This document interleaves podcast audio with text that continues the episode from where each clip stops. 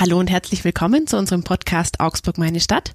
Mein Name ist Ida König und ich habe mir heute zu uns nach Lechhausen gleich zwei Gäste eingeladen. Rechts von mir sitzt Lina Sundermann, sie ist Hebamme in Augsburg. Herzlich willkommen. Hallo. Und links von mir sitzt eine langjährige Kollegin, die schon lange bei uns als freie Mitarbeiterin in der Online-Redaktion tätig ist und seit einigen Monaten auch ähm, den Instagram-Kanal Schwabeneltern mitbetreut, Nadine Ellinger. Herzlich willkommen. Hallo. Ich glaube, eins darf man gleich dazu sagen, die Nadine ist gerade selber schwanger. Genau. Wann hast du den Termin? Heute. okay, also, na gut, wir haben ja Hebamme da, gell? Genau. Für Notfall. Na gut. Bekomme ich hin. Sehr schön. Ja, Frau Sundermann, vielleicht können Sie uns gleich mal erklären, äh, wie wird man eigentlich Hebamme und warum haben Sie sich für den Beruf entschieden? Ähm, ja, wie wird man Hebamme? Damals, als ich das Ganze gemacht habe, war das noch ein Ausbildungsberuf, ganz klassisch, drei Jahre. Dann hat man ein Staatsexamen geschrieben und jetzt, momentan, wird das alles umgemodelt zu einem dualen Studium, weil das einfach EU-Richtlinie ist und das in Deutschland jetzt auch verpflichtend wird. Genau. Ähm, wie ich zu dem Beruf gekommen bin. Ja, also so Thema äh, Medizin hat mich immer interessiert, fand ich super spannend und habe in sämtlichen Bereichen Praktika gemacht, unter anderem auch bei einer freiberuflichen Hebamme, die Hausgeburten betreut hat, Kurse gemacht hat, äh, Beleghebamme war in einem kleinen und in einem großen Haus, also dieses komplette Rundum-Paket gemacht hat und ähm, habe festgestellt, dass mir der Job Spaß macht, dass ich mir das auch gut vorstellen kann und habe mich dann beworben. Und wie lange sind Sie jetzt schon Hebamme? Uh, ausgelernt 2014. Also schon eine ganze Weile. Genau. Also schon ganz schön viele Geburten dann wahrscheinlich. Ja. Können Sie ungefähr schätzen, wie viele Geburten das schon waren in der Zeit? Oh, gute Frage. Nee, kann ich nicht sagen. Ein paar. Gibt es denn ähm, Eltern und Kinder, an die Sie sich besonders erinnern? Ja, klar. Also bestimmte oder besondere Situationen bleiben hängen. Was gibt's denn da so für Beispiele vielleicht? Wenn es besonders dramatisch war, besonders schön war, ein Kind verstorben ist, ein Sternenkind zum Beispiel. Das gehört ja auch dazu, zu ja. dem Job. Das bleibt schon in Erinnerung. Können Sie sich denn noch an die erste Geburt erinnern, an, bei der Sie dabei waren? Ja, das war eine Hausgeburt in meinem Praktikum und ich glaube, ja, auch bis jetzt wirklich die schönste Geburt, die ich begleiten durfte. Was war da so schön? Es war, diese Frau war einfach in sich gekehrt. Man musste also eigentlich kaum was sagen, sie kaum anleiten. Sie war sehr intuitiv und ähm, ja, dadurch war das einfach super schön. Nadine, du kannst dich wahrscheinlich an deine erste Geburt auch noch ganz gut erinnern, oder? Ja. Du bist jetzt zum zweiten Mal schwanger? Genau. Und du hast schon ein Kind. Erzähl doch mal. Also ich habe einen jetzt schon fast viereinhalb Jahre alten Sohn, den Elias. Und genau, jetzt kommt dann bald das zweite, ein Mädchen. Und ja, ich bin gespannt, ob die zweite Geburt genauso lang dauert wie die erste. Du hast mir vorher schon verraten. du hast 16 Stunden, ja. hast du gesagt, hat es gedauert. Ja. Normal. Ja. Man hofft ja immer, dass es beim zweiten Mal dann schneller geht. Meistens schon, ja. Nadine, du hast ja, du warst ja beim Elias noch sehr jung. Wie alt warst denn du? Äh, knapp 22. Also ich bin einen Monat drauf 22 geworden du hast mir auch schon erzählt, ähm, immer wenn du zur Frauenärztin gegangen bist und die gesagt hat, ach, haben Sie dies schon, haben Sie das schon? Hast du gesagt, nee. Was muss man denn als werdende Mama alles vorher beachten? Was braucht man für Termine? Was gehört denn da alles dazu? Vielleicht können Sie, ihr beide, da ein bisschen was erzählen. Also aus meiner Perspektive, ich glaube, so viele Termine braucht man gar nicht. Also das Wichtige ist halt, dass man immer zur Vorsorge geht, zur Frauenärztin oder zur Hebamme und dann halt eben sowas wie Geburtsvorbereitungskurs, dass man sich da früh drum kümmert. Oder was ich damals nicht wusste, dass man sich so früh um eine Vor- und vor allem Nachsorgehebamme kümmern sollte. Ja, das ähm, stimmt. Ja, und ähm, gerade solche Sachen, ich glaube, wenn man keine Freundin hat, die schon ein Kind haben, dann ist das echt so, hups, ach, ich hätte mich da schon Wochen vorher drum kümmern sollen. Und das war für mich eigentlich immer so das Ha, zum Glück hat meine Frauenärztin mich erinnert. Ja, das machen leider nicht alle Gynäkologen, dass manche Frauen in der 30. Woche völlig verzweifelt noch eine Hebamme suchen und natürlich keine Chance mehr haben. Und das ist so ein bisschen schade, dass da die oder nicht jeder Gynäkologe die Frauen rechtzeitig darauf hinweist. Wann sollte man denn da zum Suchen anfangen? Positiver Schwangerschaftstest, Hebamme anrufen. Es ist so. Umso früher, umso besser. Also ab der zweiten Woche melden sich die Frauen. Ähm, ist es dann auch so, man hört immer mal wieder von Hebammenmangel, Hebammennotstand, dass sich das in den letzten Jahren auch verschärft hat, dass man wirklich als werdende Mama da immer früher dran sein muss oder hat sich da gar nicht so viel geändert? Doch, definitiv. Also Hebammenmangel, Hebammennotstand ist definitiv da, definitiv ein Thema, was sich auch nicht so schnell ändern wird, weil natürlich mit einem Studium können auch nicht mehr ganz so viele Menschen diesen Beruf erlernen. Das muss man auch dazu sagen. Ist das aus Ihrer Sicht auch ein bisschen ein Nachteil am Studium? Ähm, ja, also klar. Ich finde, um eine gute Hebamme zu sein, braucht man kein Abitur. Ähm, auf der anderen Seite ist es natürlich ähm, auch eine höhere Wertschätzung und Anerkennung vom Beruf. Und äh, ja, das Berufsleben einer Hebamme ändert sich nun mal auch einfach. Und die Ansprüche sind jetzt auch wesentlich höher. Und von dem her ist ein Studium natürlich gerechtfertigt. Aber gut, ähm, dadurch werden es jetzt nicht unbedingt mehr Menschen, die den Beruf erlernen können. Das ist natürlich auch ein großer Nachteil. Ähm, Sie haben gerade gesagt, ähm, die Anforderungen, die steigen. Vielleicht können Sie da mal ein paar Beispiele nennen, wo man das besonders merkt. Mm, also Hebammen gehen natürlich auch viel in die Forschung unter anderem. Dann ist das nächste ähm, durch den Mangel. Also als Beispiel, es gibt Kreissäle mit elf besetzten Vollzeitstellen, müssten 22 sein. Man äh, kommt mit der Arbeit nicht hinterher. Ähm, die Ansprüche werden auch insofern andere, weil ähm, die Medizin sich ja auch einfach weiterentwickelt und man da als Hebamme auch immer up-to-date sein muss. Sie haben es gerade den Kreissaal erwähnt. Ähm, mhm. Machen Sie beispielsweise auch Hausgeburten oder sind Sie nee. jetzt äh, rein in, in, einer Klinik oder mhm. wie kann man sich das vorstellen? Vielleicht können Sie da mhm. noch ein mhm. bisschen was dazu sagen. Aktuell mache ich keine Geburtshilfe mehr, einfach weil die Zustände in den Kreissälen einfach keinen Spaß mehr machen.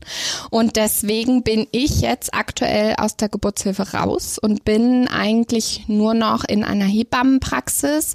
Äh, die Hebammenpraxis Kinderreich heißt sie und ähm, mache Schwangerschaft Schwangerenbetreuung, Kurse, Nachsorgen weil ich da einfach selbstbestimmt arbeiten kann, mir einteilen kann, wie viel ich betreue und so ähm, auch nicht so schnell in eine Überlastung natürlich kommen.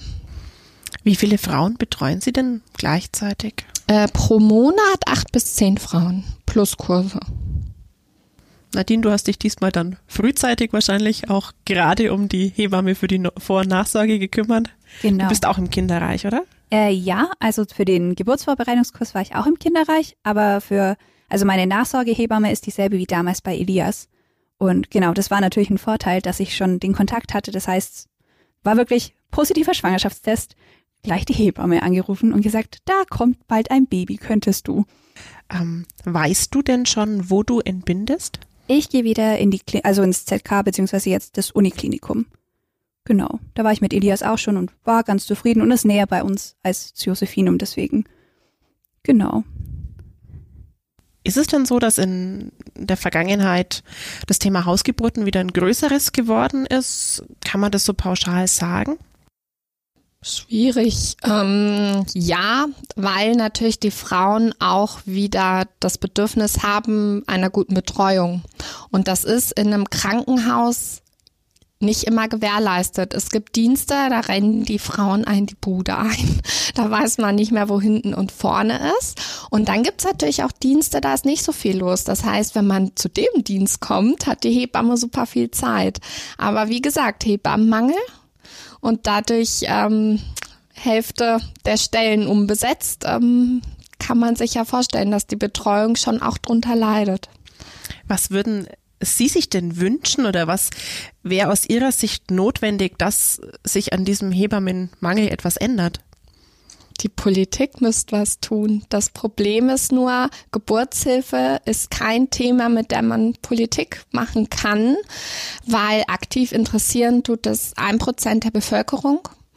Menschen, die noch nicht an die Familienplanung denken, interessiert es nicht. Menschen, die die Familienplanung abgeschlossen haben, interessiert es leider auch nicht mehr. Das heißt, aktiv interessieren tut es gerade werdende Eltern. Und das ist deswegen einfach für die Politik scheinbar nicht besonders relevant, weil dadurch fängt man keine Wählerstimmen. Was müsste die Politik denn konkret tun? Bräuchte es äh, eine bessere Bezahlung oder Definitiv. was sind das für Ansatzpunkte? Die Bezahlung ist das eine, der Personalschlüssel ist das andere und irgendwo auch die Wertschätzung dem Beruf gegenüber. Ähm, Hebammen sind prinzipiell sehr soziale Menschen. Ich glaube, es gab auch noch nie einen Hebammenstreik, wenn man sich das mal überlegt. Hebammen streiken, es gibt keine Geburten. Was passiert dann? Dann kommt man in ein Krankenhaus und hat nicht mehr die Wahl. Man kriegt einen Kaiserschnitt. Und das machen Hebammen nicht. Also die Lobby von uns Hebammen ist auch nicht so groß wie jetzt Piloten der Lufthansa zum Beispiel. Ja, das ist eigentlich schon dramatisch, oder? Also das ist gerade dann in einem Beruf, wo dann die Eltern oder vor allem natürlich die Mütter äh, einfach auch eine Ansprechpartnerin brauchen. Ähm, Nadine, vielleicht kannst du mal erzählen, für welche Sorgen und Nöte ist denn eine Hebamme für eine werdende Mama da? Eigentlich für alles. Also zumindest ging es mir immer so, dass ähm, auch wenn meine Frauenärztin wirklich gut ist und ich da sehr zufrieden bin, aber bei der Hebamme ist es irgendwie noch mal ein bisschen persönlicher. Man man lernt sich besser kennen und man, man fühlt sich einfach ein bisschen besser aufgehoben oder gerade so Sachen wie abends kommen irgendwelche komischen Schmerzen oder ich hatte jetzt in der Schwangerschaft öfters Probleme mit Rückenschmerzen. Dann schreibe ich halt kurz eine WhatsApp an meine Hebamme und dann ruft die halt an. Oder die ist einfach, man hat das Gefühl, man hat eine Ansprechpartnerin und gerade jetzt bei Elias, wo ich wirklich noch keine Ahnung hatte, irgendwie was Thema Schwangerschaft oder Kinderkriegen bedeutet. Und vor allem, als er dann da war, war es eine unglaublich große Erleichterung zu wissen, okay, da gibt's eine Person, der kann ich schreiben oder die kann ich anrufen und die kommt oder die hilft mir, weil man nimmt den Rat von der Hebamme, glaube ich, leichter an als den von der eigenen Mutter. Und deswegen, also ich fand, die Hebammen waren eigentlich, oder meine Hebamme war eigentlich wie so eine so nicht ein Mama-Ersatz, aber schon so in diesem, einfach so diese Fragen, die man da hat, war sie einfach immer die erste Ansprechpartnerin und immer die wichtigste Person eigentlich. Frau Sundermann, das klingt aber schon so, also gerade auch in der, in der Vorsorge, in der Nachsorge, dass man eigentlich schon ziemlich rund um die Uhr erreichbar ist, oder? Ja, also man muss auch bis zum gewissen Punkt auch lernen, sich abzugrenzen natürlich. Also dass ich dann eben nicht um drei Uhr nachts ans Telefon gehe. Aber ähm, ja, man ist schon immer erreichbar am Wochenende, auch abends, ähm, klar. Ja. Dann, wenn die Wehwehchen kommen. Wenn die Wehwehchen kommen, genau. Haben Sie da auch manchmal schon überlegt, auch irgendwie wäre so ein Job, in dem ich um acht anfange und um fünf nach Hause gehe, auch mal schön? Mm, nee. Aber ich glaube, wer Hebamme wird, der weiß auch von Anfang an, dass ähm, der Job der Hebamme so nicht funktioniert. Das ist ja auch egal, wo ich als Hebamme arbeite, so klappt das nicht. Ähm, jetzt sind Sie ja in Augsburg tätig. Ich weiß nicht, wie der Kontakt auch zu äh, Kolleginnen ist, die irgendwie mhm. vielleicht in, in, kleineren Orten unterwegs sind. Ähm, können Sie da einen Unterschied ausmachen, wie jetzt das Arbeiten in der Großstadt ist oder vielleicht auf dem Land?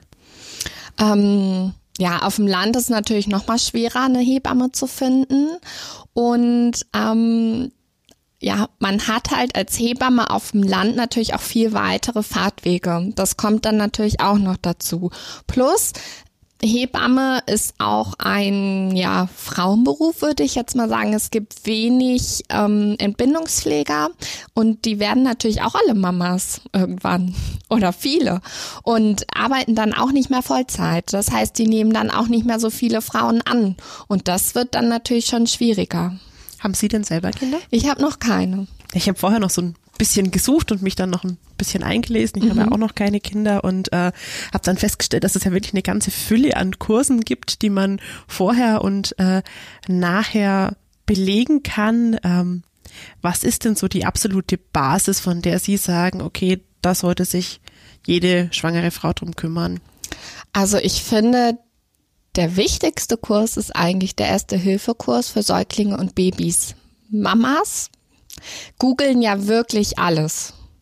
Aber wenn ein Notfall ist, dann haben die keine Zeit zu googeln. Und wenn es ums eigene Kind geht, gell, da geht dann echt der Arsch auf Grundeis. Und wenn man dann nichts weiß, das ist ein ganz, ganz doofes Gefühl.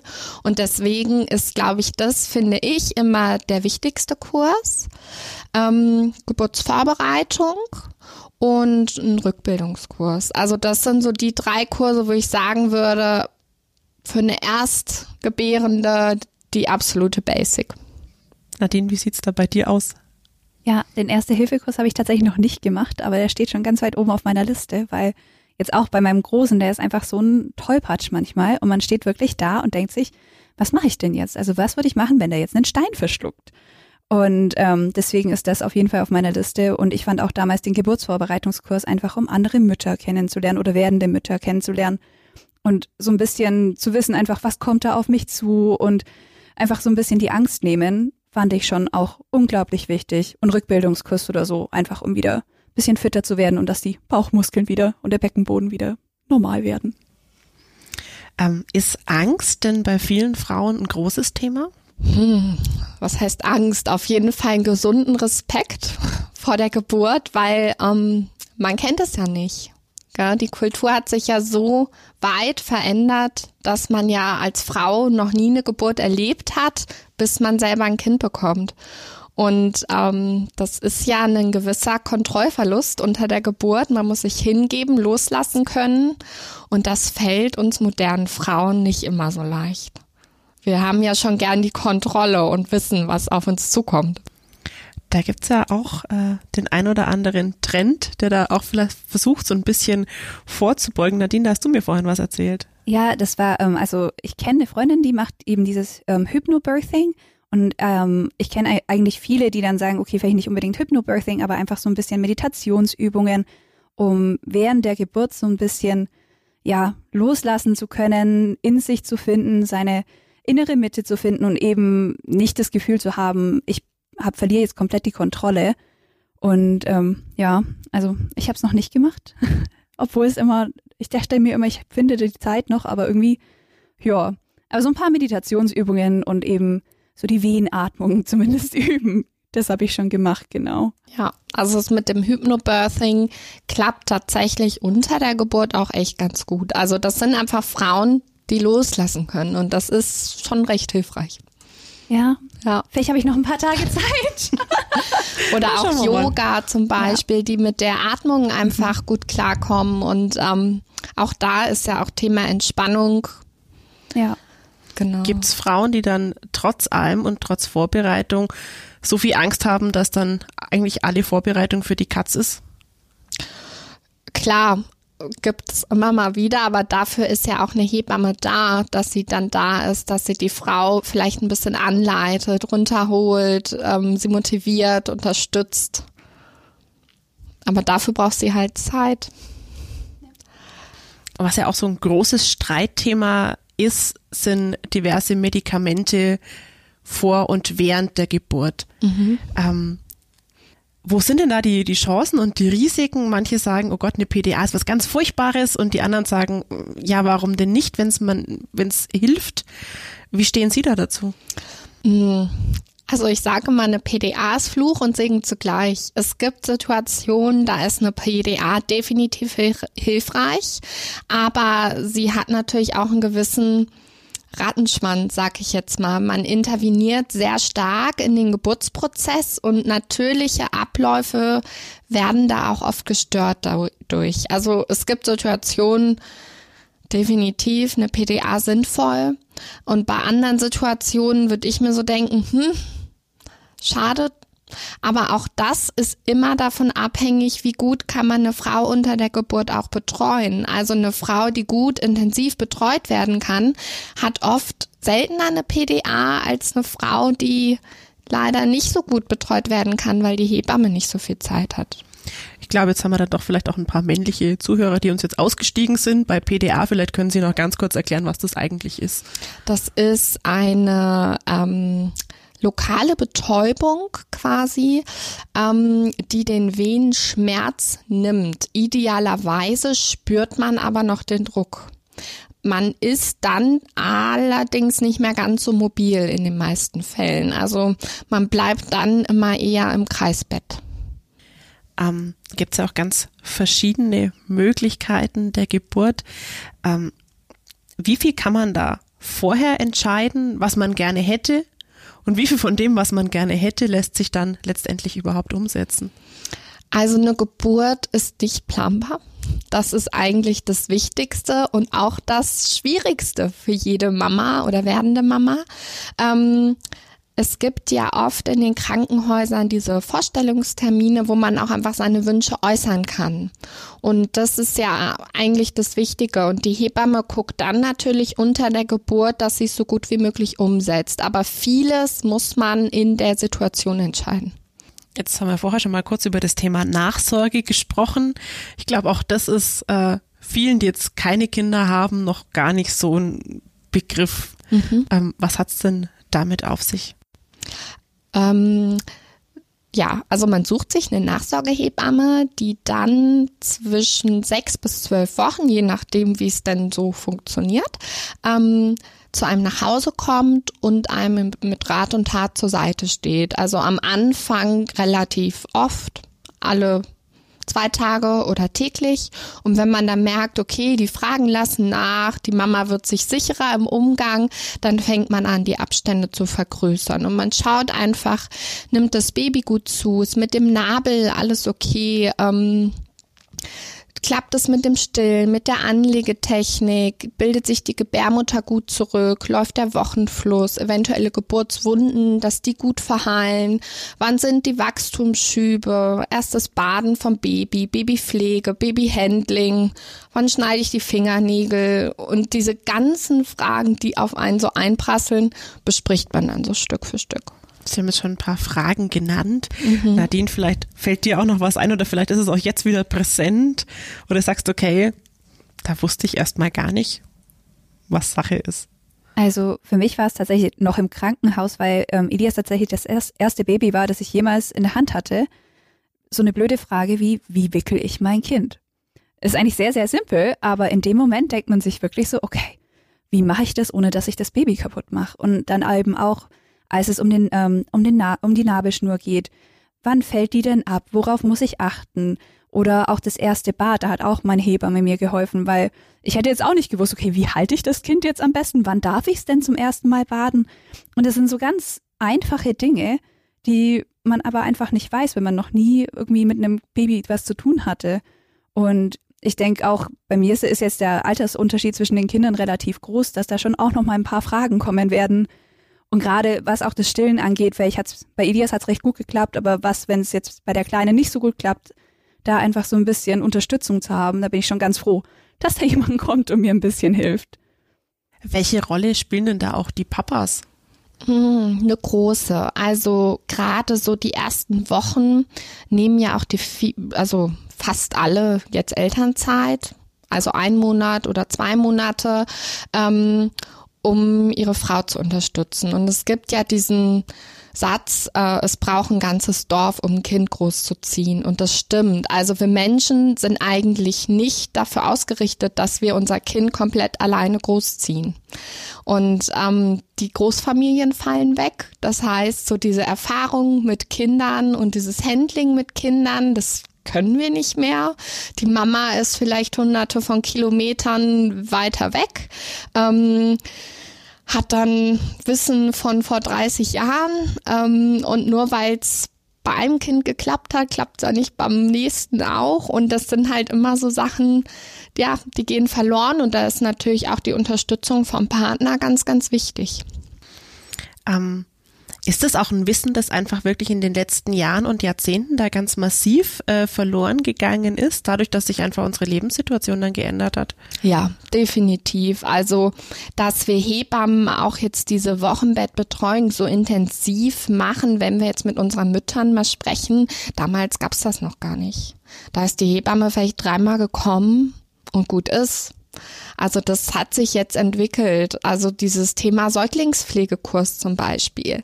Das ist äh, entstanden, weil der Bedarf da ist, weil die Leute eben nicht mehr wissen, wie wickel ich mein Kind, wie ziehe ich es an, wie ziehe ich es aus.